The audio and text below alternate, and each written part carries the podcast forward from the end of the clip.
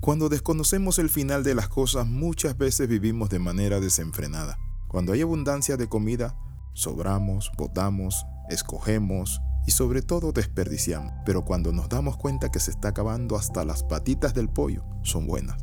Cuando hay suficiente dinero, compramos aún sin necesitar. Malgastamos, tiramos el dinero de un lugar a otro, lo movemos y simplemente lo malbaratamos. Cuando somos jóvenes, comemos de todo. No nos cuidamos de nada, pero cuando pasan los años y nos damos cuenta que la vida se nos está acabando y vienen enfermedades, entonces comenzamos a atender, a guardar y a tener una dieta. Todas estas cosas que hacemos de manera responsable sucede cuando nos damos cuenta que el fin se acerca que la vida hay que saber vivirla, que ya no estamos tan jóvenes como antes, que ya no hay tanta fuerza y que no tenemos las mismas energías que antes. Bienvenido al devocional titulado Con los pies en la tierra. La Biblia dice en 1 Pedro capítulo 4 versículo 7, mas el fin de todas las cosas se acerca, sé pues sobrios y velad en oración. Hoy quiero compartirle aspectos muy importantes de la sobriedad. Cuando hablamos de la sobriedad, el apóstol Pedro por medio de la palabra nos invita a vivir con expectativa del fin. Sed sobrio es poner los pies sobre la tierra, con los pies bien puestos sobre la tierra.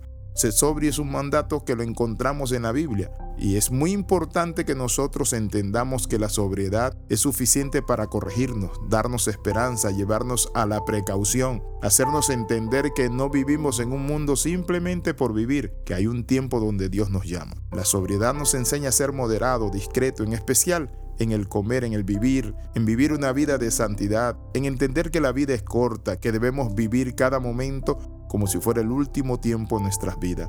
Ahora vamos a ver lo que significa la sobriedad en el griego. Es tener buen criterio, ser razonable, tener dominio propio. La palabra del Señor nos anima a vivir sobriamente, con dominio propio, razonando, no cegándonos. Sed sobrios, ¿por qué? Porque Cristo viene. Por eso el apóstol Pablo dice en Romanos 13, el 11 al 14, y esto conociendo el tiempo, que es ya hora de levantarnos del sueño, porque ahora está más cerca de nosotros nuestra salvación que cuando creímos. La noche está avanzada y se acerca el día. Desechemos pues las obras de las tinieblas y vistámonos las armas de la luz. Andemos como de día honestamente, no en glotonerías y borracheras, no en lujurias y lascivia, no en contiendas y en envidia, sino vestidos del Señor Jesucristo y no proveáis para los deseos de la carne. Muchas veces podemos andar nosotros como de noche en la oscuridad, pero debemos vivir honestamente, no metiéndonos en tranza, no en glotonerías y borracheras. Hay personas que han dejado la fe porque empezaron celebrando con una champán, luego un vino y luego así se fueron haciendo poco a poco alcohólicos. No en lujurias y lascivia.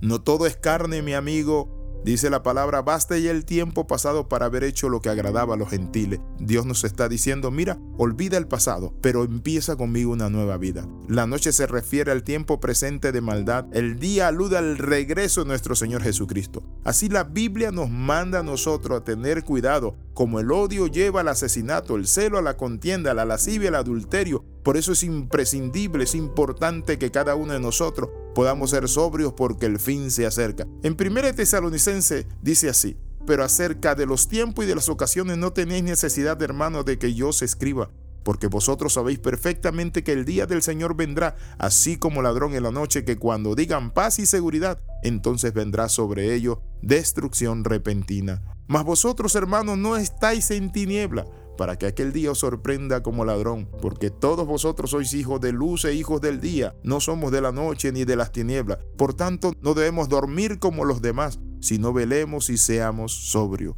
Pues los que duermen de noche duermen, dice la Biblia y los que se embriagan de noche se embriagan. Mi amigo, ¿está usted viviendo una vida de sobriedad? ¿Está usted eh, entendiendo que su vida es corta y que un día tenemos que darle cuenta a Dios? ¿O es usted de las personas que simplemente está viviendo por vivir? Debemos ser sobrio. La palabra sobrio es con los pies sobre la tierra, entendiendo que estamos aquí para escoger dónde pasar la eternidad.